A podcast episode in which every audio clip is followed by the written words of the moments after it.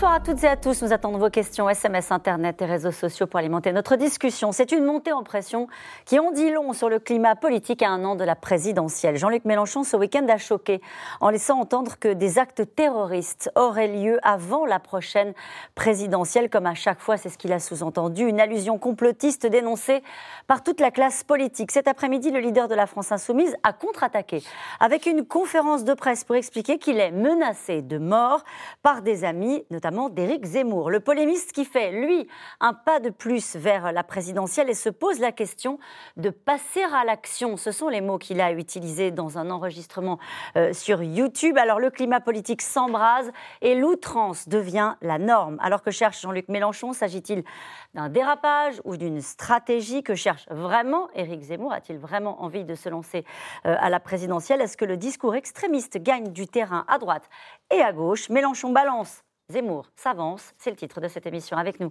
Pour en parler ce soir, Roland Carroll, vous êtes euh, politologue, directeur du Centre d'études et d'analyse CETAN. Euh, vous êtes également directeur conseil de Région Magazine. Avec nous, Anne Rosencher, vous êtes euh, directrice déléguée de la rédaction de l'Express. Votre magazine a réalisé en février dernier une grande enquête hein, sur Éric Zemmour, intitulée Éric Zemmour, la tentation présidentielle. Nous y reviendrons ce soir. Brice Teinturier, vous êtes directeur délégué de l'Institut de sondage Ipsos. Et enfin, Ivan Trippenbach est avec nous ce soir. Vous êtes journaliste à l'opinion, en charge des questions régaliennes et du suivi de l'extrême droite. On peut retrouver votre article intitulé L'impossible retour en arrière du RN face au dérapage attribué à ses candidats. C'est à relire sur le site de votre journal. Bonsoir à tous les quatre. Euh, merci de participer à ce C'est dans l'air en direct. Je vais commencer avec vous, Ivan Trippenbach, juste peut-être pour refaire le film euh, de ce week-end avec cette montée en pression après des déclarations euh, de Jean-Luc Mélenchon, déclarations jugées complotistes. C'était le début en fait de cette montée en tension. Yvan oui, tout à fait. oui. Oui, bonjour Caroline, tout, à fait. Jean-Luc Mélenchon a, commis une, énorme maladresse, une erreur en réalité, en, en, déclarant de manière, euh, disons, très étonnante qu'il y aurait un événement gravissime qui viendrait perturber euh, l'élection présidentielle, une manière euh, de, de, se, de, se, mettre en retrait par avance par rapport aux événements et à un agenda politique qui qui finalement euh, est, finalement peu contrôlé par euh, le leader de la France insoumise. Donc euh, les réactions ont été assez unanimes hein, contre lui. Il a été très critiqué comme ayant commis une erreur, une faute même, qui, met, qui met largement en péril le camp de la gauche qui a du mal à s'unir et qui offre évidemment euh, une occasion en or au camp adverse et notamment au camp d'Éric Zemmour, on va en parler, mm. de, euh, de montrer euh, voilà, le, les dérives, les dérives du, du leader, enfin du candidat potentiellement unique de gauche. Exactement. Ouais. Roland Carroll, est-ce que c'est grave? Parce que depuis qu'il a prononcé cette phrase, Jean-Luc Mélenchon explique qu'il y a une surenchère autour de ses propos. Euh, qu'on essaie, qu'il y ait une, forme de complot aussi euh, qui vise à, le nuire. Euh, les familles de victimes hein, du terrorisme sont, sont indignées de ces déclarations. Écoutez, je ne crois pas qu'il ait eu raison, mais, mais, je crois que ça participe d'une stratégie mélanchonienne. mon hypothèse, c'est qu'il n'est pas devenu complotiste. Mais c'est quelqu'un qui aime bien faire le buzz c'est quelqu'un qui dit qu'il faut euh, entrer dans le débat avec un minimum de provocation, euh, sans quoi on ne vous entend pas et on ne voit plus les différences.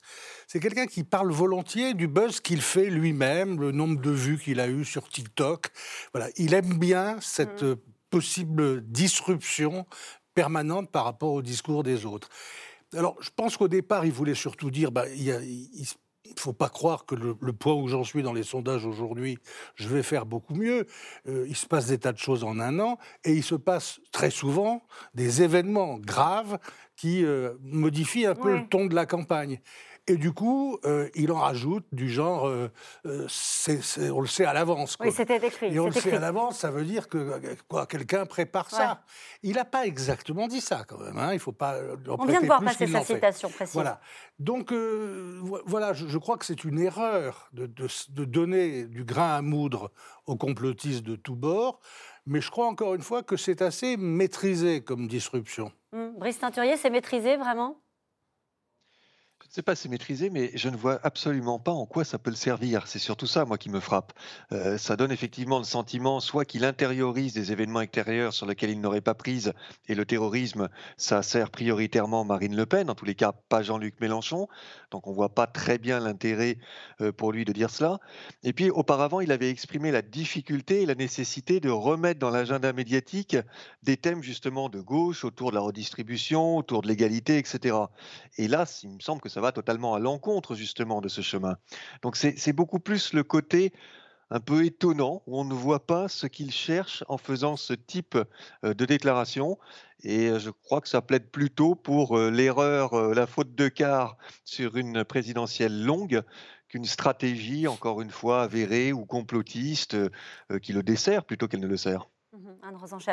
Moi, je pense qu'il y a quelque chose de symptomatique dans, sa tirade. Euh, et même, je dirais, si on la corrige des précisions qu'il a fait ex post, c'est-à-dire même si on accepte qu'il ne disait pas en effet sur ce moment-là que euh, le système était en train d'organiser euh, des incidents graves, comme Ce il, dit. Des c'est ça, des, il mots, des, incidents graves euh, pour conserver le pouvoir. Il dit je n'ai pas dit ça, j'ai dit que les assassins attendaient des périodes à enjeu pour commettre leur forfait et que derrière le système instrumentaliser euh, ces crimes et ces forfaits pour euh, conserver le pouvoir et pour stigmatiser, dit-il, une partie des Français que sont euh, les Français musulmans. mais une fois qu'on lui, mettons qu'on lui donne gage de, ces précisions-là, moi je pense que même réduite à cet étiage-là, ces, déclarations sont révélatrices d'un mal qui ronge la France insoumise et une partie de la gauche, à savoir de dire que finalement tout ça c'est du fait divers, du fait divers qui est là pour euh, faire diversion, justement, euh, pour être monté en épingle, et que à la fin, tout ça est un complot, en effet, euh, pour stigmatiser les musulmans. Donc, au passage, il pense que les Français ne savent pas faire la, différence entre l'islamisme, les islamistes et les musulmans, et que donc, en fait, toutes ces affaires d'attentats seraient en fait reliées entre eux et montées en épingle par un système pour stigmatiser le nouveau prolétariat, puisque l'ancien, le social, ne vote plus à gauche et ne vote plus Mélenchon depuis longtemps. Donc maintenant, c'est un prolétariat racial. Et moi, là, je pense que je suis d'accord avec Roland quand il dit qu'il il sent une espèce de défiance d'atmosphère qui lui permet de faire ce genre de, de, dérapage, on va dire. Mais en plus, là où je lui, je trouve qu'il est irresponsable, c'est qu'il rejoint en cela un autre complotisme qui n'est pas que le complotisme anti-système, anti-pouvoir, anti-système oligarchique, comme il dit qui est un complotisme qui est au cœur de l'islamisme, cette idéologie-là, je ne parle pas de la religion, je parle de l'idéologie, et qui est justement fondée sur l'idée qu'il y aurait un complot contre les musulmans et que une façon de s'en libérer, ce serait d'adhérer à l'islamisme. Donc, je trouve, je ne sais pas à quel point c'est maîtrisé, à quel point c'est euh, une espèce de, de, de, voilà, de racolage clientéliste, mais moi, je trouve que euh, c'est vraiment euh, très malvenu. Ça n'excuse bien sûr en rien, et ça ne peut, ça ne peut justifier en rien les menaces de mort dont on, fait l'objet les insoumis euh, depuis, depuis lors ou ce week-end. Parce que ça, c'était l'acte 2, hein, c'était cette conférence de presse qu'il a organisée euh, cet après-midi. Alors, il avait, c'est vrai, ces derniers temps, Jean-Luc Mélenchon, baissé d'un ton pour faire oublier cette perquisition euh, musclée. Mais cet après-midi, Jean-Luc Mélenchon a changé de ton. Sa sortie complotiste sur la présidentielle a heurté l'ensemble de la classe politique. Cet après-midi, il a demandé la protection de l'opinion et dénoncé un appel au meurtre commis par les amis d'Éric Zemmour, l'éditorialiste qui a fait hier un pas de plus vers la présidentielle. Retour sur une montée en pression. Romain Besnénou et Christophe Roquet. Bonjour. J'ai choisi. C'est le ton grave et la mine des mauvais jours que Jean-Luc Mélenchon lance sa contre-offensive. Dans une vidéo publiée aujourd'hui à 15h, il se dit victime d'un appel au meurtre.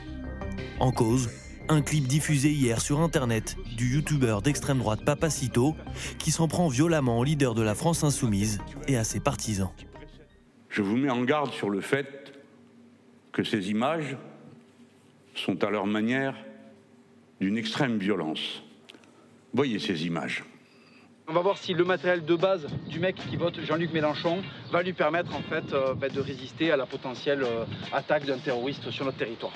C'est parti vaut mieux commencer à se préparer pour éviter euh, que ça finisse oh ben sans tête. Il ne peut être question que nous acceptions, ni maintenant ni jamais, qu'on en vienne à la menace physique,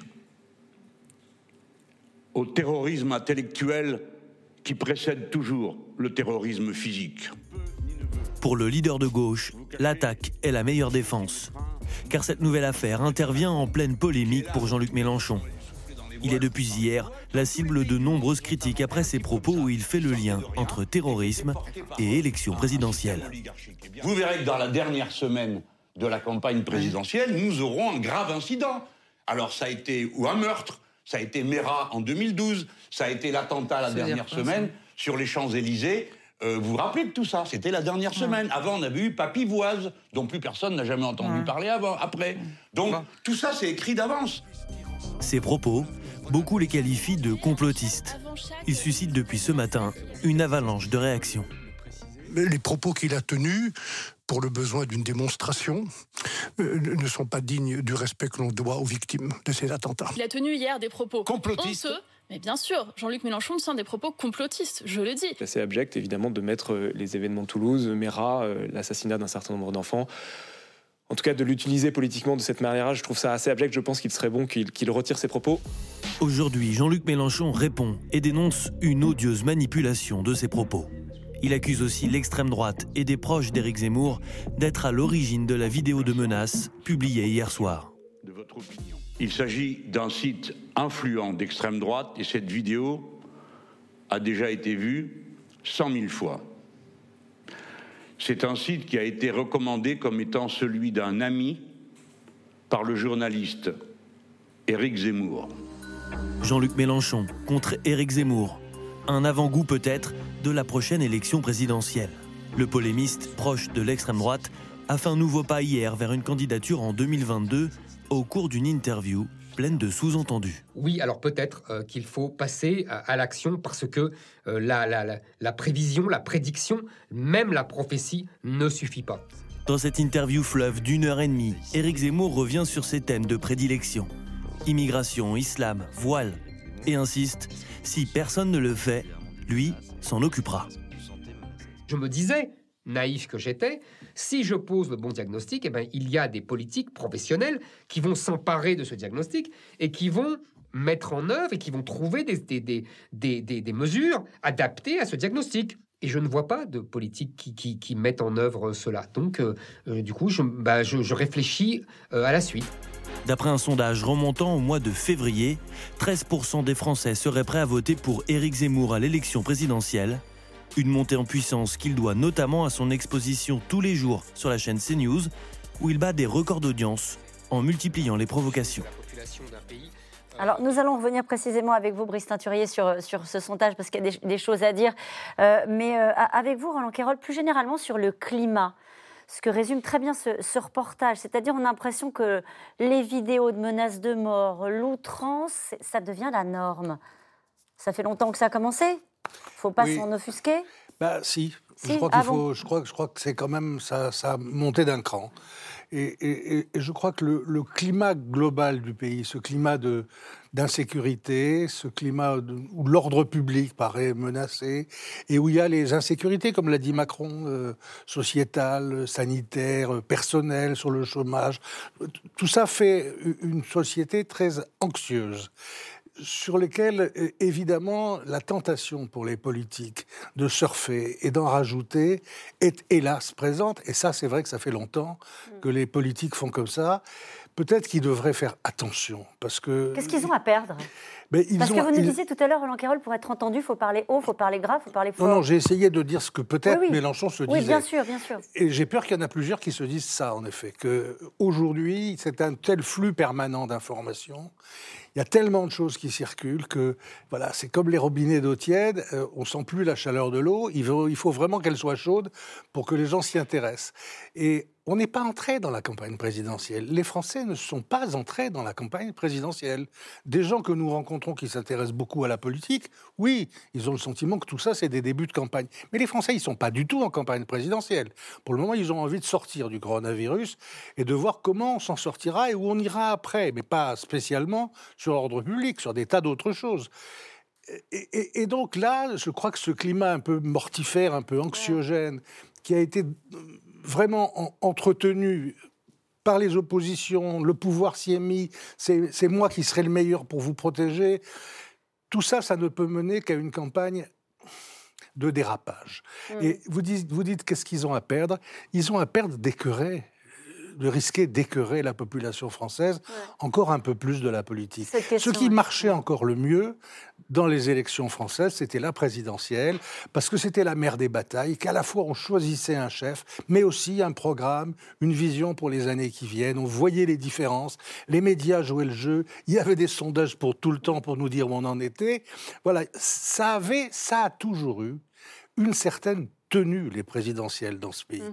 Alors si même cette élection présidentielle connaît désormais ce virus euh, de, de, de, de, l'exagération démagogique, je crois qu'il faut, il faut y prendre attention. Brice Teinturier, votre avis sur euh, cette réflexion euh, de Roland Quérol et sur une forme de dérapage permanent? Alors encore une fois, on a aussi changé d'air, hein, c'est l'ère des réseaux sociaux et on voit bien que Jean-Luc Mélenchon, lors de sa conférence de presse, balance in extenso cette, cette vidéo de cette personne. Alors comment s'appelle-t-il déjà? Papacito. voilà, on est un candidat à la présidentielle qui fait 12% des voix et qui, balance cette euh, cette vidéo dans laquelle il se sent clairement euh, menacé sur sa propre personne, demandant même la protection de l'opinion. Non, mais je crains que le dérapage euh, des, campagnes présidentielles il soit déjà largement entamé. malheureusement, ce n'est pas sur cette présidentielle-là qu'on peut redouter de tels dérapages. Ils ont déjà eu lieu. Euh, dans, au cours de la dernière présidentielle, par exemple. Donc cela s'amplifie, le phénomène s'amplifie. Je partage tout à fait ce que dit Roland Quérol sur euh, l'idée qu'on doit se faire d'une campagne présidentielle compte tenu de l'enjeu, compte tenu du rapport dégradé à la politique euh, qu'ont les Français. Ça ne peut qu'amplifier ces tendances-là. Mais malheureusement, je, malheureusement, je ne m'attends pas à autre chose parce que ça a déjà commencé, parce que les réseaux sociaux, les, le fait qu'on ait des chaînes d'information continues en concurrence, le moins important c'est en concurrence, donc qui cherchent à à, être beaucoup plus que l'autre chaîne d'information euh, en continu dans de l'impact, de la visibilité, etc. Tout cela contribue à ce type de campagne. Mais est-ce que ça crée de l'adhésion, pardonnez-moi, Brice Teinturier, à une, une adhésion aux pensées d'extrême, extrême droite ou extrême gauche, puisque ce soir nous parlons à la fois de Jean-Luc Mélenchon et d'Éric Zemmour. Est-ce que ça crée un bruit de fond désagréable, euh, de l'outrance, euh, voilà, qu'on commente, ou est-ce que ça crée une forme d'adhésion à ces idées-là? Cela crée une petite musique et cela imprègne le débat public d'un certain nombre d'idées qui, à force d'être répétées, euh, prennent l'apparence de la banalité. Donc oui, cela a de l'impact. Euh, c'est comme ça que culturellement et idéologiquement, vous imposez des réflexes, une façon de voir les choses, des représentations, des enjeux. Donc il ne faut pas le minimiser. Euh, c'est très important. Gramsci disait qu'on prend le pouvoir d'abord en ayant fait une conquête culturelle. C'est un thème qui était beaucoup euh, prégnant, très prégnant à gauche et qui est beaucoup repris par la droite. Eh bien, on assiste à ça, à une audience de plus en plus large de ce type d'idées qui sont répétées, véhiculées, banalisées. Donc il ne faut pas le sous-estimer. Euh, cela, cela donne une tonalité et il est très difficile ensuite de revenir à d'autres thématiques, à d'autres éléments dans l'agenda d'une campagne électorale. Ce qu'il ne faut pas banaliser non plus, c'est ce que dit euh, Jean-Luc Mélenchon, qui effectivement se sent euh, menacé de, mort alors qu'il fait son travail voilà, de, candidat à la présidentielle, de chef d'un parti politique, la France Insoumise. Ça ne peut pas se passer comme ça non plus. Non plus, bien sûr. Et je pense que cette vidéo doit, enfin je ne suis pas avocate, je ne suis pas juriste, mais doit tomber quand même sous le coup de la loi parce qu'il y a une incitation euh, directe à la violence. Donc, euh, euh, c'est évident. de manière générale, je partage absolument ce qui vient d'être dit par par les deux autres invités et j'ajouterais qu'en fait tout cela est notamment rendu possible parce que la majorité des, des gens sont intimidés. Euh, et, sont intimidés par la violence de notre conversation publique. Euh, désormais, quand vous voulez prendre la parole pour essayer de nuancer euh, les, les, discours extrêmes d'une part comme de l'autre, vous, êtes, vous pouvez très vite faire l'objet sur les réseaux sociaux ou même dans la conversation euh, entre, entre amis, peut-être pas, mais à la machine à café, etc., d'invectives très très fortes. En vous reprochant quoi En reprochant quoi? La nuance? Les deux côtés, non. D'un côté, ça va être ça va être de vous traiter de fasciste ou de raciste dès que vous dès que vous mettez par exemple en, dès que vous défendez l'universalisme, par exemple, alors que bon, on peut avoir des débats, on a le droit de pas être universalisme. Enfin, c'est quand même pas c'est quand même pas du fascisme. Enfin voilà. et de l'autre côté, ça va être, alors nous tous comprend, hein, gauche, gauchias, journalope, etc. Dès qu'on essaye de mettre un petit peu de nuance dans des, justement comme on l'a fait tout à l'heure, attention, l'islam et l'islamisme, c'est pas la même chose et tout ça. Et donc c'est très intimidant, si vous voulez, c'est extrêmement intimidant pour nous déjà, mais à la limite, bon voilà, mais, mais, mais, pour le citoyen lambda, il a plutôt, il a plutôt tendance aujourd'hui à déléguer, à déléguer son, son, expression et sa citoyenneté quelque part à quelques tribuniciens. et donc voilà, il faut, il faut, je, je pense qu'il faut se ressaisir, si vous voulez, de ce, de, de, de, il faut refaire euh, vibrer les, les, mille nuances de la société. Bon courage. Euh, parce que, bon courage, c'est comme ça qu'on ne laissera pas le champ euh, tout à fait libre au, plus extrême. Voilà. Je rappelle que vous parliez de, cette vidéo qui peut tomber sous le coup de la loi. Jean-Luc Mélenchon a annoncé cet après-midi qu'il porterait plainte hein, contre cette vidéo et il a redit l'expression de sa compassion pour les victimes et les familles des victimes par rapport à ses déclarations du week-end dont il avait compris qu'elles avaient heurté. Avec vous, Ivan Trippenbach, sur l'autre événement qui, euh, en fait, on, a un lien entre d'un coup sur cette histoire entre euh, Éric Zemmour euh, et Jean-Luc Mélenchon, puisque Jean-Luc Mélenchon accuse directement les amis, un ami d'Éric Zemmour. Il s'appuie sur un tweet.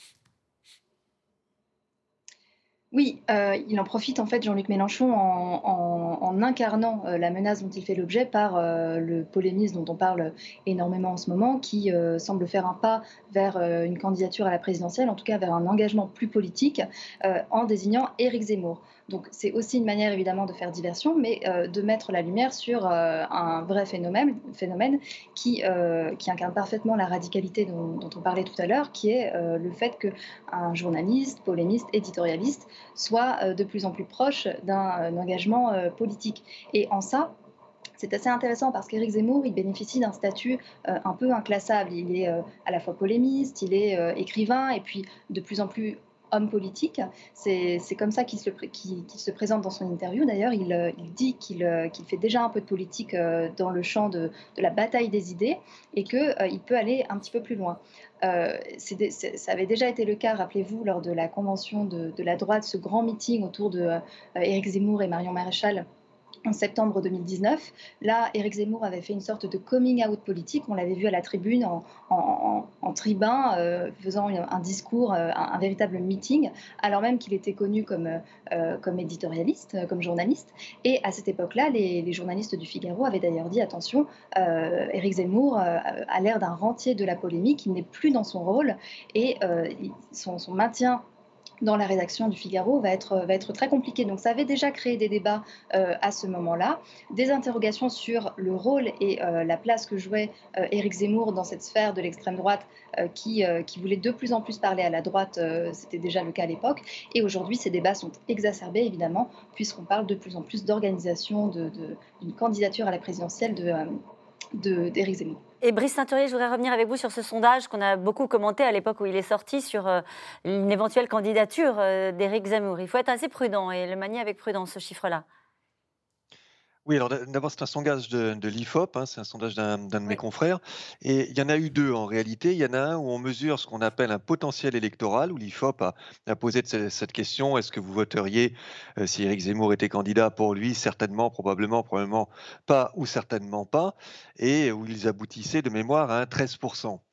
Mais il faut bien euh, regarder les, choses. C'est un 13% qui se décompose en 4% certainement et le reste en probablement. Donc déjà, le certainement est assez faible. Et puis ensuite et surtout, quand vous posez des questions de potentiel comme cela, ce n'est pas du tout une indication de ce que pourrait être son résultat à l'élection présidentielle.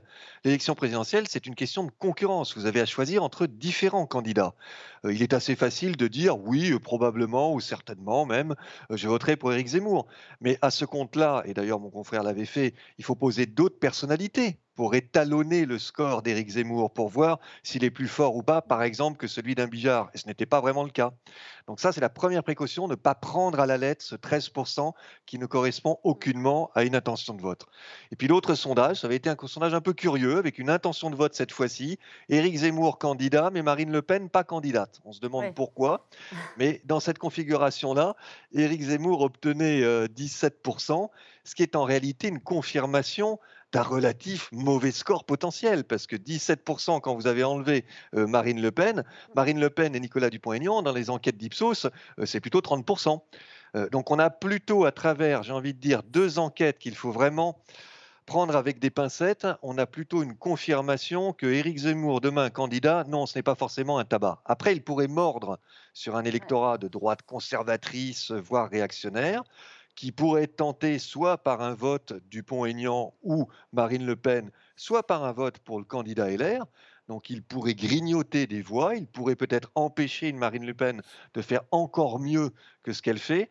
De là à bouleverser l'élection présidentielle, euh, je ne crois pas, en tous les cas, pas à date, parce que l'électorat de Marine Le Pen, c'est un électorat populaire, ce que n'incarne absolument pas Éric Zemmour, euh, parce que les thèmes véhiculés par Éric Zemmour font écho, encore une fois, beaucoup plus vers de la droite euh, LR très conservatrice ou réactionnaire. Donc c'est plutôt de ce côté-là qu'il pourrait y mmh. avoir éventuellement des, une fragmentation. Ça n'a pas l'air de décourager Brice Teinturier parce que ce week-end, il a fait plutôt un pas vers la présidentielle, Roland Quérol, en disant il faut peut-être passer à l'action. Oui, ça le, titille depuis très longtemps. Euh, moi, je ne l'ai pas vu depuis longtemps, mais ceux que je rencontre et qui l'ont vu disent que ça le titille de plus en plus. Euh, bon, euh, il leur dit aussi, ça ne vaut le coup que si c'est pour faire un score à deux chiffres. Et il est persuadé qu'il pourrait les atteindre. Moi, je suis là-dessus comme Brice.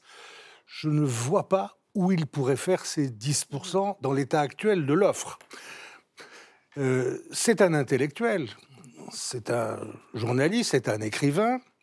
Il, fait le calcul qu'ont fait d'autres avant lui, qui est, vu ce que je vends comme livre, je vais faire un tabac si je vais dans l'arène politique. C'est ce qu'avait pensé Nicolas Sarkozy. C'est ce qu'avait pensé Sarkozy avant de se casser la figure dans une primaire. Euh, et il a fait beaucoup moins dans les primaires qu'il n'a vendu en librairie. C'est ce qu'avait fait Philippe de Villiers, qui fait des scores formidables en librairie, mais qui ne brille pas euh, dans les élections. Mon hypothèse, c'est que ça serait pareil pour, euh, pour Éric Zemmour. Mais il a bien le droit d'espérer. Ce qui est sûr, c'est qu'il en a envie et qu'il a commencé à mettre en place des gens avec qui il pourrait travailler s'il engageait cette campagne. Alors Marine Le Pen a fait savoir qu'elle trouverait que ça c'est une façon de diviser euh, le camp. Euh, On va en parler. Qu'elle n'appelle pas d'extrême droite, mais disons le camp de l'extrême droite pour faire clair. Et c'est vrai, c'est vrai qu'il y a plein de gens dans les autres sphères politiques qui espèrent euh, une, une, entrée en liste de Zemmour, parce qu'il prendrait des voix sûrement un petit peu dans la droite classique, mais d'abord dans l'extrême droite. Et, évidemment, l'échappée belle d'une Marine Le Pen qui en ce moment est en tête des sondages risquerait d'être un peu moins belle si on avait Zemmour. Mais qui est Éric Zemmour, euh, Anne Rosencher? C'est quoi son histoire? C'est quoi son histoire? On sait, polémiste, écrivain, euh, éditorialiste. Euh, journaliste au départ. Oui, journaliste au départ. eh bien, c'est tout cela. quand on connaît un petit peu son parcours, il s'est radicalisé, on va dire, parce que ses écrits, il y a encore 20 ans ou 15 ans, n'étaient pas, pas du tout... Enfin, ce qu'il dit aujourd'hui, notamment, euh, en effet, par exemple, il dit, lui, il prétend, donc en cela, il est même à la droite de Marine Le Pen, hein, il prétend que l'islam est incompatible avec la République, c'est-à-dire que finalement, il n'existe pas euh, de musulmans euh, séculiers. Donc, pour quelqu'un qui passe son temps à reprocher aux gens de ne pas voir ce qu'ils voient, eh bien, lui, il faut croire qu'il ne voit pas ce qu'il voit, parce que des musulmans séculiers, il y en a en France, mais pour, voilà, il s'est radicalisé. Il y a encore 20 ans, 15 ans, il ne disait pas du tout ça. et je pense qu'il s'est un peu aussi enivré de, de, de, son statut, en effet, de, de, de, ses, de ses audiences sur CNews, qui sont assez spectaculaires, de ses ventes en librairie. Mais comme le dit justement Philippe de Villiers, il dit, il dit souvent, moi j'ai une circonscription électorale. Ça n'est pas la même chose que les circonscriptions électorales. Il faut pouvoir traduire ça euh, en vote. Il faut pouvoir mener une campagne. C'est des, des, réseaux, c'est des financements. Alors tout le monde, si vous voulez, pourquoi Qu'est-ce qui se passe autour de Zemmour aussi? C'est que d'abord, il a lui une garde rapprochée qui lui dit il faut y aller, euh, vous tuez le plus il a, beau, il a des réseaux, Il a des, juste des amis. Euh, il a des amis, il a des gens qui. Mais, mais vous voyez que quand même, quand, quand même un, un, Robert Ménard, qui est quand même assez proche de lui, continue de dire aujourd'hui la seule candidate qui peut, y, qui peut y arriver, c'est Marine Le Pen, c'est qu'il n'y est pas encore. Je pense que ce qui se passe aussi, pourquoi on regarde tous comme ça avec intérêt, c'est qu'on a le sentiment, d'abord, qu'il y a un duel qui est annoncé d'avance, qui ne convient pas forcément aux Français, et qu'en plus, compte tenu euh, de la situation du pays aujourd'hui, de ce que vous venez de décrire avant, Caroline, ces, ces espèces de violences qui, qui, travaillent comme ça la société, euh, il pourrait y avoir comme ça une candidature qui euh, remporterait le tout. Mais je ne suis pas sûre. C'est-à-dire qu'une candidature à la euh, Brice Teinturier le sait mieux que moi, c'est quand même, c'est quand même quelque chose. C'est pas un hold-up de dernière minute. Macron avait un peu fait le coup, mais il avait quand même, euh, c'est pas facilement refaisable. Il avait eu beaucoup de financement, beaucoup de réseaux qui s'étaient euh, euh, organisés autour de lui. Je suis pas sûre qu'Éric Zemmour aurait les mêmes. Sa matrice, c'est le grand remplacement, substitution de la population française de souche par les immigrés et la guerre civile qui en découlerait. je rappelle qu'Éric Zemmour a été condamné à 10 000 euros d'amende pour injure et provocation à la haine raciale. Brice Ceinturier, vous vouliez dire un mot sur, sur Éric Zemmour? Non, mais juste qu'un intellectuel qui rentre dans l'arène politique, en général, la transformation reste malgré tout extrêmement difficile. Alors, peut-être qu'il arrivera à faire cette, euh, cette, transformation, mais je pense que le premier effet que provoquerait euh, Éric Zemmour, candidat, c'est de donner le sentiment que finalement Marine Le Pen est quelqu'un sur bien des sujets très modérés. Et lui rendrait infiniment service. Euh, donc il, y a, il, y a, aussi, encore une fois, une, élection présidentielle et une campagne présidentielle, c'est une compétition. Donc vous ne pouvez pas raisonner uniquement par rapport à la personne, il faut raisonner dans un système compétitif. Avant de savoir, pardonnez-moi, je vous coupe, Brice Teinturier, mais avant de savoir quels sont ces changes, j'essaie de savoir ce qu'il pense avec vous euh, ce soir. Euh, dans, dans, cette interview, il ah, s'est comparé au journaliste monarchiste et nationaliste Jacques Bainville, qui selon lui a regretté jusqu'à la fin de sa vie de ne pas avoir participé activement à la vie politique du, 20e. Vous voyez ce que je veux dire? C'est-à-dire qu'à un moment donné, on dit il est sulfureux, mais que pense-t-il, Brice Teinturier Pourquoi est-ce qu'à un moment donné, on dit il est à la droite de Marine Le Pen? D'abord, je pense qu'il est habité réellement par l'idée de la décadence. Je dis bien de la décadence et pas du déclin, de la décadence du pays. Euh, la décadence, c'est un concept idéologique. Le déclin, ça se mesure, ça s'objective. La décadence, c'est autre chose. Il est dans cette filiation, dans cette tradition euh, euh, de la droite, d'une certaine droite, du racisme d'une certaine façon, avec l'idée de, la décadence. Ensuite, ce qui est venu assez vite, mais qui s'est amplifié, c'est évidemment le thème de la submersion. Et sur les questions d'identité, sur la fragilisation supposée de l'identité française, il est totalement dans l'idée que l'identité du pays doit passer par une forme de, non pas d'intégration des étrangers, mais d'assimilation totale, et que cette assimilation, allait de moins en moins possible. Mmh. Donc il est, j'ai envie de dire, obsédé par ce thème, par toutes les thématiques du grand remplacement, euh, et c'est pourquoi, c'est de cette façon, je crois, qu'il est encore plus à la droite de Marine Le Pen elle-même. Mmh Roland Carroll oui, je crois qu'il a, il a, au début, la décadence euh, dénoncée par Zemmour, c'était pas spécialement les musulmans, c'était au départ beaucoup les femmes. C'est les femmes qui, étant entrées dans tous les métiers, et notamment dans la politique, avaient fait baisser le niveau euh, de la politique. Il le formulait comme ça. Ah oui, oui. Ah, mais complètement. Il complètement. Il est d'ailleurs resté d'un anti-féminisme total. Et puis petit à petit, tout lui a déplu dans cette société et il a vu la grande clé euh, dans cette histoire de la domination musulmane et dans le fait que notre identité disparaîtrait. Je, crois qu'il me fasse un procès s'il veut là-dessus, mais je crois qu'on peut dire qu'il est raciste profondément à l'égard des musulmans de France. Euh, des, plus petites choses aux plus importantes. Les plus importantes, c'est quand il dit que tous les gens qui, qui sont des délinquants sont d'abord des Arabes et des musulmans. Euh, alors qu'on n'a pas le droit de faire ces statistiques en France, euh, jusqu'au plus absurde mm. de, la vie quotidienne. C'est pas bien que les gens d'origine euh, arabe donnent des prénoms mm. arabes à leurs enfants en France. Et, voilà, il faut s'appeler Caroline ou Anne et pas Khadija il, trouve ça absolument insupportable pour mm. notre société parce que c'est ça qui va contribuer à sa dissolution. Nous perdons la France. Et lui, la France, c'est quelque chose qu'il mythifie absolument. Il aime les grands hommes, il aime Napoléon, Bonaparte, il aime les victoires mm. militaires. Voilà, c'est une extrême droite assez pure et d'une certaine façon qui paraît aujourd'hui beaucoup plus pure que celle de Marine Le Pen, eh ben, parce qu'elle s'est justement banalisée, elle a accepté des tas de thèmes. La voilà maintenant qui est plutôt favorable au maintien dans, dans l'Europe. Vous imaginez une extrême droite devenue favorable à l'Europe. Il oublie Zemmour, d'ailleurs, que le grand-père, que le père de Marine Le Pen, Jean-Marie Le Pen, était pro-européen. On terminait les meetings du Front National à l'époque euh, avec l'hymne européen en même temps que la Marseillaise. Mais Alors, justement. Le, ce retour à l'Europe et, ce retour à, à l'orthodoxie budgétaire, ça lui paraît absolument incroyable. Et je pense qu'il se croit, et il se croit un certain devoir aujourd'hui d'intervenir tellement tout le monde est nul, quoi. Alors il y en a une qui surveille du coin de l'œil euh, ce pas de deux euh, d'Éric Zemmour, naturellement, et vous l'avez dit, Roland Quérol, c'est Marine Le Pen, la patronne du RN. C'est bien qu'une partie de son électorat peut être sensible à la radicalité d'un discours qu'elle, elle tente désespérément euh, de lisser. Laszlo Gélabert et Stéphane Lopez. Surtout, ne plus cliver. Jouer l'apaisement. Sur les éoliennes, par exemple, dans les colonnes du Figaro ce week-end, la patronne du Rassemblement national prend la plume et appelle à une union nationale. Si j'ai depuis longtemps dénoncé cette industrialisation décalée de nos territoires, j'ai bien conscience que cette question de bon sens dépasse les clivages politiques traditionnels. Une candidate qui espère prendre de la hauteur pour briser le fameux plafond de verre jusqu'à tendre la main à Nadine Morano et Eric Ciotti, deux ténors du parti Les Républicains. Dépassons les étiquettes encore une fois. Je veux faire hmm. un gouvernement d'union nationale. Hmm. Je veux, c'est pas une question de gauche ou de droite, c'est au autre chose que cela. Et dans ce gouvernement d'union nationale, compte tenu de la situation, j'ai besoin de gens qui aiment la France et qui veulent donner leur énergie, euh, leur, euh, leur, leur conviction, leur temps, leur compétence pour la France. Du temps, Marine Le Pen en consacre déjà pour les régionales. Des Hauts-de-France.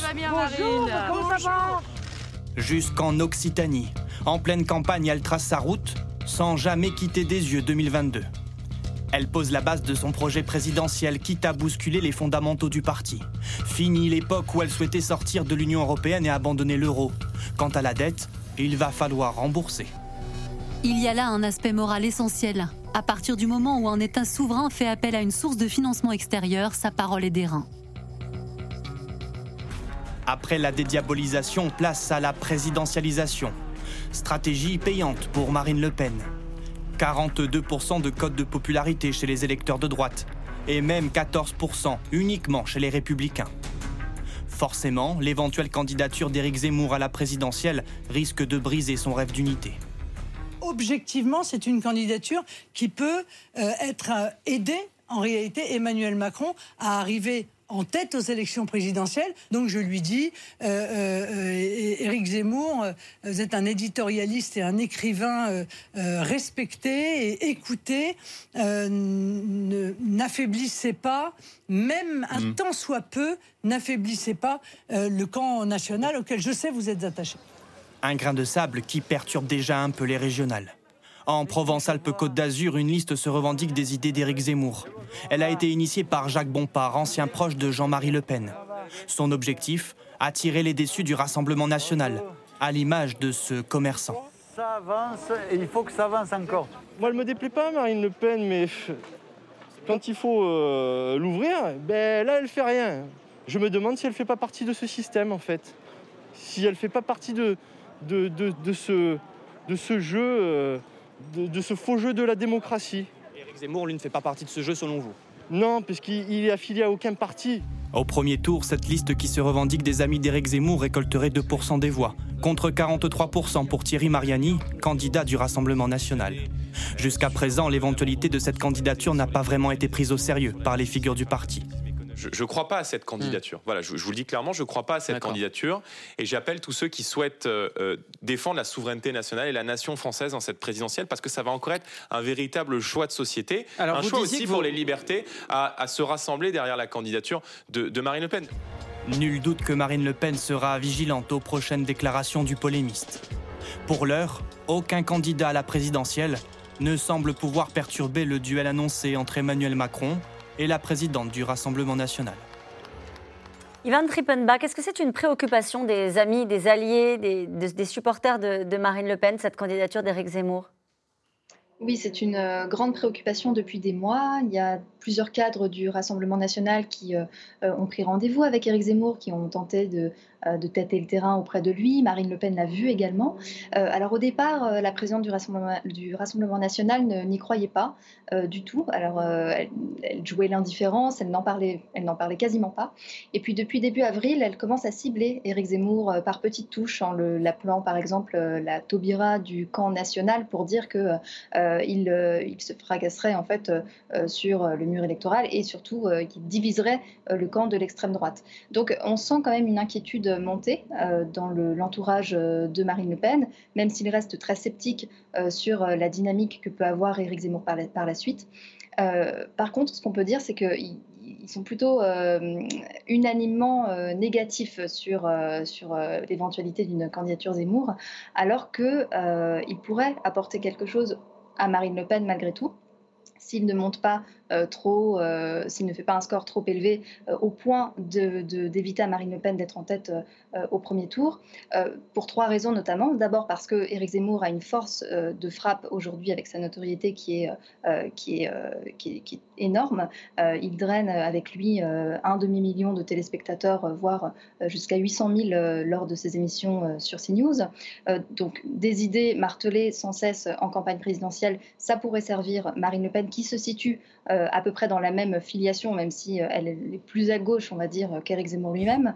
Euh, il apporterait aussi l'impression davantage de, normalisation de Marine Le Pen, hein, on l'a dit, puisqu'Éric Zemmour est parfaitement radical dans ses expressions. Euh, on l'a vu récemment, par exemple, lorsqu'il critique euh, ce qu'on appelle pompeusement l'état de droit, c'est ce qu'il dit, alors que Marine Le Pen est dans une, euh, une évolution où elle veut à tout prix se présenter comme candidate de l'État, protégeant la République et les institutions républicaines.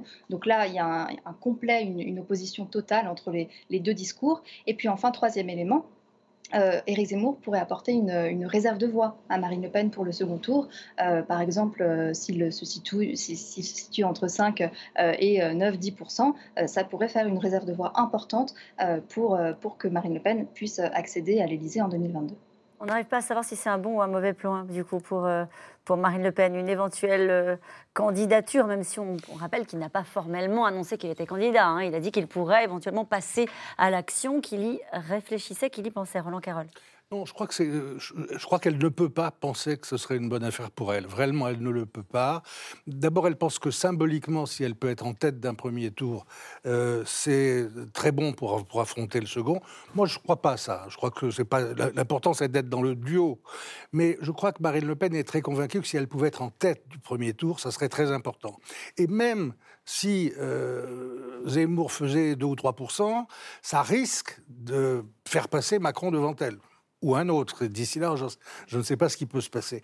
Donc voilà, c'est une, c'est une division qu'elle ne peut pas supporter. Je connais aucun Le Peniste qui ait mm. envie que Zemmour y aille pour cette raison-là. Mm. Brice Teinturier, sur cet aspect-là? Avec cette question peut-être à laquelle vous pouvez répondre, en quoi la vision de Zemmour et celle de, du RN sont-elles différentes? Les mêmes sujets les préoccupent? Déjà, la première question. Prenons l'hypothèse au sérieux. Mettons qu'Éric Zemmour, effectivement, prenne 7, 8, 9 points auprès de, sur, Marine Le Pen principalement. Ce que je ne crois pas, hein, encore une fois. Mais à ce moment-là, qu'est-ce que ça veut dire? Ça veut dire que c'est Xavier Bertrand ou le candidat LR qui arriverait au second tour face à Emmanuel Macron et qui donc aurait encore plus de chances de l'emporter face à Emmanuel Macron que Marine Le Pen aujourd'hui. Donc Éric Zemmour, dans ce schéma, contribuerait à la réélection d'Emmanuel Macron, celui dont il considère qu'il est justement le représentant de tout ce qu'il déteste, une forme de modernité, de, euh, d'ouverture à la mondialisation, euh, d'idée que les identités ne sont pas figées, etc. etc.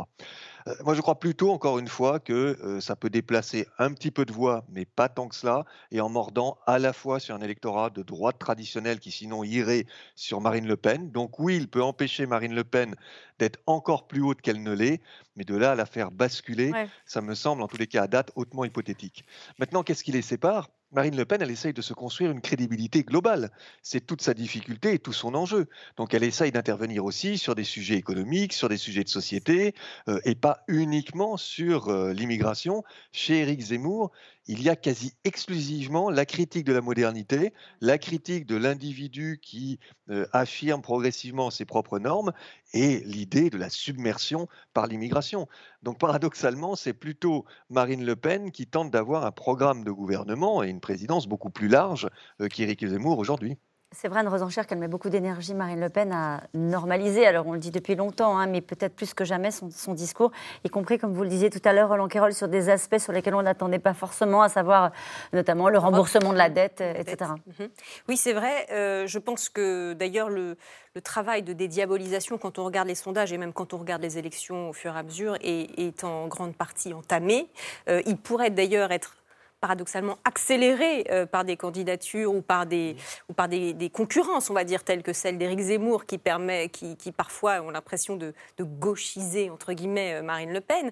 Euh, quand on regarde, auprès des jeunes en tout cas, cette dédiabolisation est totale. c'est incroyable dans les sondages. Enfin, total, j'exagère, Brice Ceinturier va me corriger, mais, mais quand même très achevé. Et, simplement, deux choses. La première, c'est qu'il reste encore un petit plafond de verre, non pas, à mon sens, idéologique, mais plutôt de compétences et de crédibilité, à savoir, euh, en effet, vu les revirements récents sur des choses aussi importantes que la dette, que l'euro, que Schengen, euh, est-ce qu'ils euh, sont encore, est-ce qu'ils sont vraiment au carré? En plus, ils sont les outsiders, donc d'un côté, c'est bien parce qu'ils n'ont pas de bilan, donc c'est plus difficile de les attaquer, mais d'un autre côté, il y a toujours quand même un petit frisson. Est-ce qu'ils vont avoir les institutions qui vont fonctionner normalement? Il ne faut pas oublier qu'un candidat comme Trump, qui a gagné aux États-Unis, était quand même le candidat du parti républicain. Donc même s'il avait des difficultés avec son parti, il avait derrière lui un des deux plus grands partis euh, démocratiques des États-Unis. Donc ça rassure quand même les électeurs.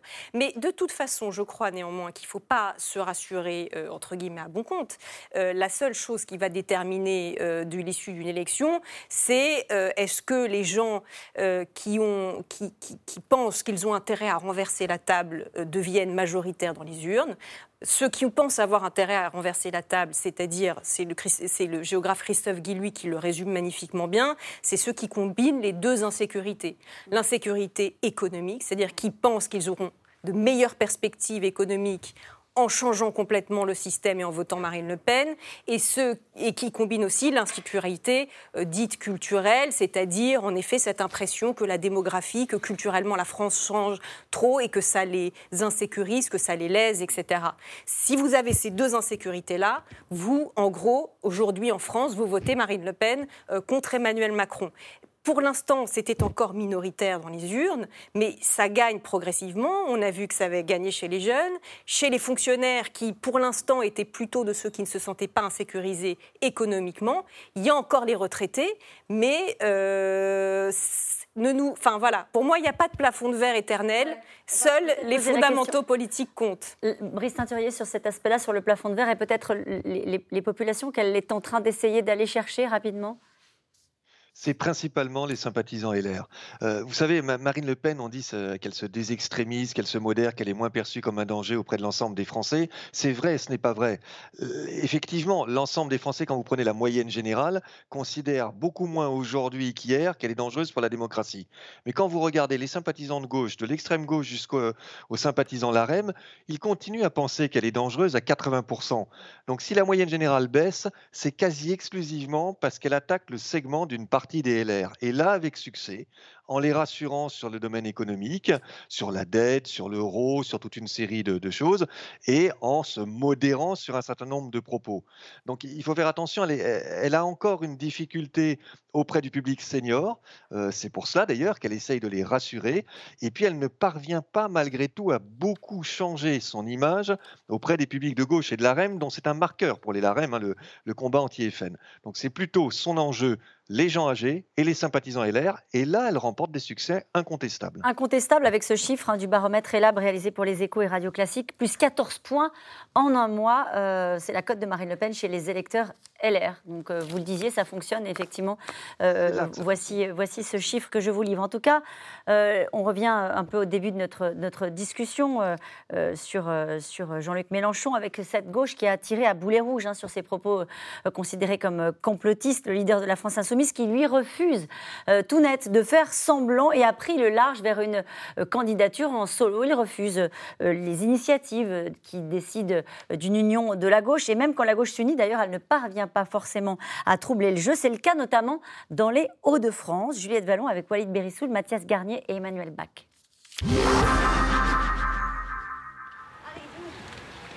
Dans les Hauts-de-France, ils se sont tous rangés derrière elle. L'écologiste Karima Deli est fière de son exploit, avoir réuni différents partis de gauche dans une seule liste pour les régionales. Héloïse Deluin. Héloïse Deluin, qui est elle membre du Parti communiste. On a Margot. Alors Margot, elle fait partie justement de cette jeunesse qui est euh, dynamique et qui est membre du Parti socialiste, vous voyez? La gauche unie dès le premier tour et même avec la France insoumise pour regagner sa place dans le paysage politique local, mais surtout prendre sa revanche. En 2015, euh, c'est Marine Le Pen à 40% premier tour, c'est la gauche qui est liquidée euh, du Conseil régional. Donc moi je travaille collectivement avec Karima, avec les écologistes, avec la gauche rassemblée, euh, à ce que ça ne se reproduise pas. On a une droite extrême, incarnée par Xavier Bertrand, qui a fait beaucoup de blabla et peu de résultats pendant six ans. On voit la casse sociale, on voit le recul coupable de la transition écologique. Et ensuite, on a une extrême droite qui ne fera rien pour les gens, mais qui sert sur le, désespoir des gens pour faire justement son ancrage ici, notamment, vous savez, comme les pieuvres, ici, euh, dans les Hauts-de-France, pour demain s'étendre partout en France. Ce jour-là, opération tractage pour Karima Deli, seul espoir de la gauche face au président sortant de droite Xavier Bertrand, talonné de près dans les sondages par le Rassemblement national. Hein. Une gauche multicolore qui peine encore à convaincre les électeurs à moins de 15 jours du premier tour. La rénovation thermique, c'est bon pour votre portefeuille, c'est bon pour votre bien-être, c'est bon pour la création d'emplois. On sait très bien qu'aujourd'hui, on a tout pour réussir. Il y a encore du boulot, je pense. Hein. Les présidentielles arrivent. Ça va être encore une guerre de, de pouvoir. Ils reviennent de loin, c'est sûr. Les Hauts-de-France, un terrain politique très disputé. De son côté, la majorité présidentielle n'hésite pas à sortir l'artillerie lourde. Cinq ministres sur la liste, dont le garde des Sceaux Éric Dupont-Moretti. Une stratégie pour déjouer les pronostics du duel entre la droite et le RN, qui ne semble pas impressionner le président de région, Xavier Bertrand. Ça va André? Ça va? Face à une trentaine de maires lundi dernier, il défend son bilan, persuadé que son ancrage territorial peut le faire gagner. C'est pour ça qu'il faut tout le temps être sur le terrain, à portée de baffe, comme je dis bien souvent. Terrain, terrain, terrain. Mais parmi les élus présents, on s'interroge sur l'avenir de Xavier Bertrand, candidat à l'élection présidentielle. Lâchera-t-il sa région? Je ne pars pas sur la planète Mars. Je ne fais pas de Thomas Pesquet qui part sur euh, la station orbitale. C'est bien en France et dans la France, il y a bien les Hauts-de-France. C'est que si on veut améliorer la situation, il y a une partie des réponses, c'est la région. Mais la grande partie des réponses, c'est au sommet de l'État, c'est à l'Élysée. L'ex-membre des Républicains l'affirme, il n'est pas l'homme à abattre dans une région où le parti de Marine Le Pen se tient en embuscade. Est-ce que ce sera une élection triangulaire, une quadrangulaire? Chacun prendra ses responsabilités. Mais au final, nous sommes les seuls qui pouvons empêcher le Front National, avec euh, leur incompétence économique, avec le danger de leurs idées, de l'emporter. Voilà, nous sommes les seuls. Cette liste s'affronte dans les Hauts-de-France. Un front républicain contre le Rassemblement national est-il envisageable Hier, la ministre Brigitte Bourguignon a été élue députée lors d'une législative partielle dans le Pas-de-Calais face à une candidate RN. Xavier Bertrand avait appelé les électeurs à faire barrage à l'extrême droite. Roland Carroll, l'union de la gauche dans les Hauts-de-France peut-elle vraiment être une menace pour Xavier Bertrand bah, D'après euh, les, sondages, qui ont été publiés, euh, pas ce coup-ci en tout cas, non. Euh, la gauche rassemblée, alors c'est vrai que c'était un symbole formidable, c'est le seul endroit où ça soit passé à ce point, toutes les formations de gauche y réunies. Y compris avec la France Insoumise. Hein. Y compris avec la France Insoumise. elle fait 10 points de moins que la dernière fois quand elle était divisée, donc ça ne marche pas. pourquoi ça ne marche pas? Je crois que si on veut faire croire à une formule où la gauche est unie. Il faut à la fois que les appareils se mettent d'accord sur des candidats, mais il faut aussi qu'ils disent quelque chose de fort en commun. Et on n'entend pas ce que la gauche dit en commun. On voit bien les dissensions. C'est pas tellement sur leur thème en ce moment l'actualité. On parle beaucoup d'insécurité, c'est pas très propice. Ça, ça n'aide pas, ça n'aide pas. Mais de toute façon, même sur les autres thèmes, on ne voit pas l'esquisse de l'ébauche du début d'un véritable programme qui donnerait de l'espoir à des gens de, mettre des gens de gauche au pouvoir. Donc euh, voilà, on, a le sentiment que bravo camarades, ils ont réussi ça. Ça ne peut pas marcher tout seul. Il faut vraiment une étape de plus qui soit à la fois euh, une incarnation, comme on dit maintenant, et euh, un programme. Mmh. Brice Teinturier, c'est ce qui se passe dans les Hauts-de-France, donne plutôt raison à Jean-Luc Mélenchon qui veut faire cavalier seul oui, non, parce que si, si, la gauche est faible, c'est aussi parce que vous avez l'AREM qui n'existait pas en 2015 et que l'AREM prend aussi des voix à gauche. Elle est à 10% environ, donc il n'y a aucun effet. Éric Dupont-Moretti, je le dis en passant, puisqu'on parlait d'artillerie lourde euh, tout à l'heure, pour l'instant, l'artillerie lourde euh, n'envoie pas des boulets qui déplacent les foules. Mais euh, la gauche est encore plus faible, effectivement, qu'en 2015. Et puis Xavier Bertrand, est beaucoup plus fort qu'en 2015. Il fait 10 points de plus dans les enquêtes que son score de 2015 qui était de 25%. Le Rassemblement national, Sébastien Chenu, est plutôt à 32-33%, là où Marine Le Pen avait fait 40,6%. Donc ne nous y trompons pas, dans les Hauts-de-France, vous avez un favori qui s'appelle Xavier Bertrand parce qu'il a un bon bilan, parce qu'il a réussi à s'enraciner, parce que son discours euh, plaît même euh, si les électeurs ont compris qu'il serait candidat à l'élection présidentielle. Vous avez un Rassemblement national qui est en baisse et vous avez une gauche qui est en baisse. Et euh, des LAREM qui sont là, mais qui finalement passeront peut-être la barre des 10%, mais dont on se demande ensuite ce qu'ils feront de ce capital. En tous les cas, il ne permet pas d'empêcher Xavier Bertrand. Et nous revenons maintenant à vos questions.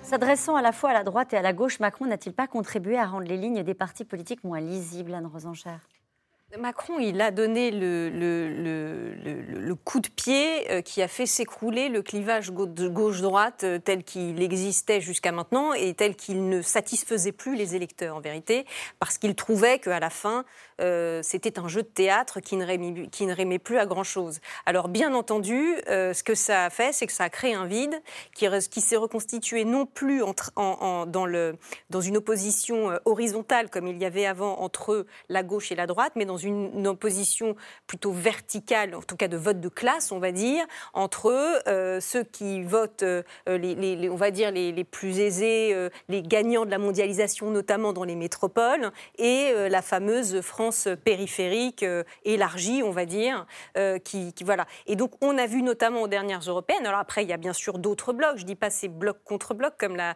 comme, la, comme a fait un sondeur un, un livre, mais, mais, mais quand même, je trouve que ça structure désormais le paysage euh, électoral français de façon assez euh, verrouillée. La France insoumise sans Mélenchon ne ferait-elle pas un meilleur score aux élections? Roland Carroll. Écoutez, il y en a un ou deux chez les insoumis qui commencent à se poser cette question, mais c'est une question taboue. Euh, c'est l'empereur, c'est le chef. Il n'est pas question de lui donner le moindre coup d'épaule. Donc, c'est une question intéressante, mais qui restera abstraite. Ça n'est pas envisageable. Comment Zemmour pourrait-il mener la campagne? Il n'a ni parti ni argent, rien que des partisans. Est-ce suffisant? Euh, Ivan Trippenbach. On a eu un précédent, il s'appelle euh, Emmanuel Macron pendant la campagne de 2016-2017. Donc euh, tout est toujours. Mais effectivement, pour le moment, il n'a pas de promesse de signature, il n'a pas de parti, il a des, partisans, des, initiatives qui émergent de manière décentralisée, notamment dans le sud de la France, donc des comités de fans Éric Zemmour, mmh. un mouvement de jeunesse qui s'est baptisé Génération Z sur les réseaux sociaux. Quelques initiatives comme ça, et puis des soutiens de de cadres, euh, qu'ils soient au Rassemblement national ou d'élus euh, LR, qui commencent à l'écouter euh, attentivement, à prendre un peu attache, disons, en coulisses, mais sans qu'il n'y ait, rien de concret en termes d'organisation encore pour, mener une campagne. Effectivement, s'il se lance, il va avoir énormément de défis logistiques matériels et de, construction de réseaux politiques à mener. Mélenchon a-t-il perdu une partie de ses électeurs avec ses dernières déclarations, Brice Teinturier? Il a perdu une grande partie de ses électeurs depuis déjà longtemps et depuis notamment cette euh, scène fameuse euh, de perquisition chez lui où il a donné le sentiment d'être quelqu'un qui était dans, qui ne se retenait pas, qui était dans une forme de brutalité, qui ne se contrôlait pas. Et le Mélenchon radical, ça pouvait plaire à une partie de la population. Le Mélenchon agressif ou qui fait des sorties, des saillies comme celle qu'on a eue là, vient accréditer l'image de quelqu'un qui n'est plus dans le contrôle. Je crois que ça lui est très dommageable. Sa courbe de popularité a beaucoup baissé et il est en train de revenir dans les intentions de vote à son score, non pas de 2017, 19%, mais de 2012, euh, plus proche des 11%. C'est encore une question pour vous, Brice Teinturier. L'abstention a devant elle une voie royale avec ce qu'on voit, ce qu'on nous montre et ce qu'on entend ah, je le crains. Euh, je pense qu'effectivement, l'abstention régionale, d'abord, euh, devrait, pourrait être forte, euh, aussi forte, voire davantage qu'en 2015, où elle été de 15%. Et on a aussi des ingrédients autour de la présidentielle qui ne peuvent que détourner un certain nombre d'électeurs, les, euh, les dégoûtés de la politique, les déçus de la politique qui ne se retrouveront pas dans ce qui est en train de se fabriquer, mais également tous ceux qui résistent à la politisation négative. Et puis si vous aviez un second tour qui se précisait Macron-Le Pen, vous avez des pans entiers de l'électorat à gauche qui malgré tout, malgré tout se diront ce n'est pas pour moi moi, je passe mon tour. Donc euh, évidemment que c'est un enjeu absolument fondamental et que euh, si l'élection cardinale dans notre pays, la présidentielle, voyait à nouveau une augmentation de l'abstention, je dis à nouveau parce que ça a été le cas en 2017, de manière modérée, mais ça a été le cas, 22% d'abstention au premier tour, euh, là on franchirait un cap supplémentaire dans le détournement et le désengagement des Français. Zemmour devra-t-il démissionner de CNews pour être candidat? Alors ça, j'en sais rien. Je n'en, je, n'en sais rien. Euh, il, faut, il faut voir que CNews, c'est, c'est très important en ce moment dans la popularité de Zemmour.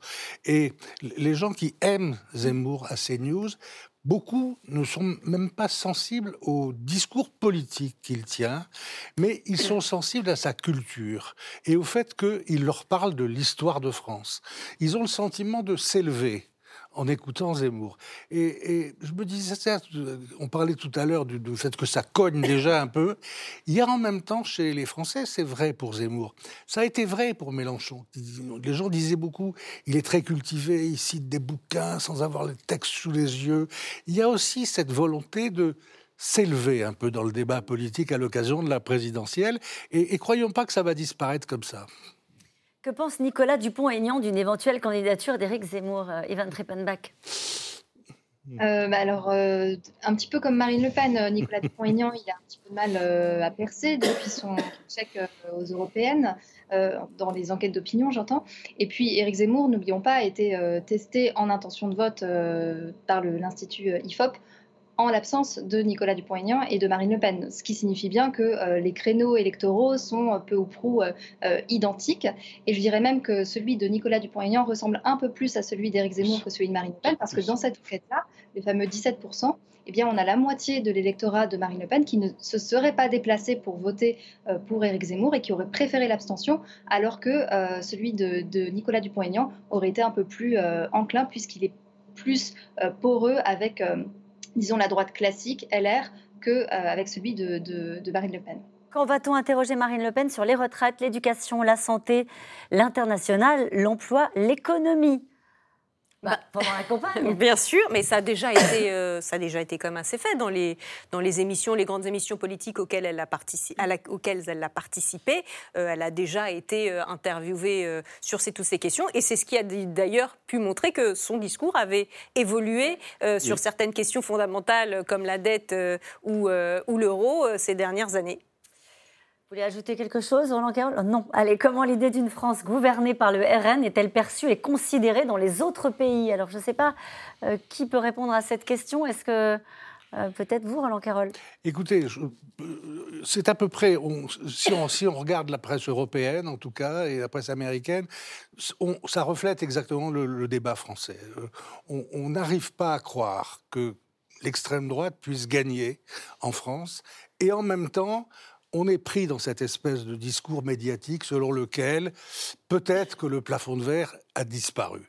peut-être que le Front républicain ne pourrait, pourrait ne plus marcher. Euh, moi, je suis de ceux qui pensent que ça sera peut-être vrai un jour, mais que ça ne sera pas vrai cette année. Et je trouve que ce qui marche le moins bien, et ça c'est tout de même souligné beaucoup dans la presse étrangère, lorsque elle nous dit tout à l'heure dans l'extrait qu'on a vu Marine Le Pen, je veux faire un gouvernement d'union nationale. Avec qui. Le problème, c'est que c'est absolument invraisemblable d'arriver à gouverner ce pays sans aucune alliance, avec un parti, je dirais, quel qu'il soit. Encore plus difficile quand c'est le Rassemblement national et qui fait un peu peur encore, encore à beaucoup de gens, et même à la majorité des gens. Mais il faut pouvoir avoir des alliés, et pour le moment, elle a beau chercher, elle a beau se banaliser, elle n'en trouve pas. Éric Zemmour pourrait être cet allié?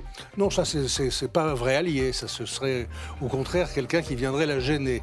Mais un allié, ça veut dire quelqu'un qui accepte suffisamment un programme commun pour aller avec vous. Ce qu'avait fait Dupont-Aignan euh, la dernière fois. Mais Dupont-Aignan, ça ne suffisait pas. Il lui faut des vrais alliés, disons des gens significatifs qui viennent des républicains. C'est ça, ce qu'elle pourrait décrocher euh, des républicains à l'issue de ces régionales, on verra quelles, leçons les Républicains vont tirer on, on, a beau dire que dans les sondages, il y a des gens qui sont comme ça.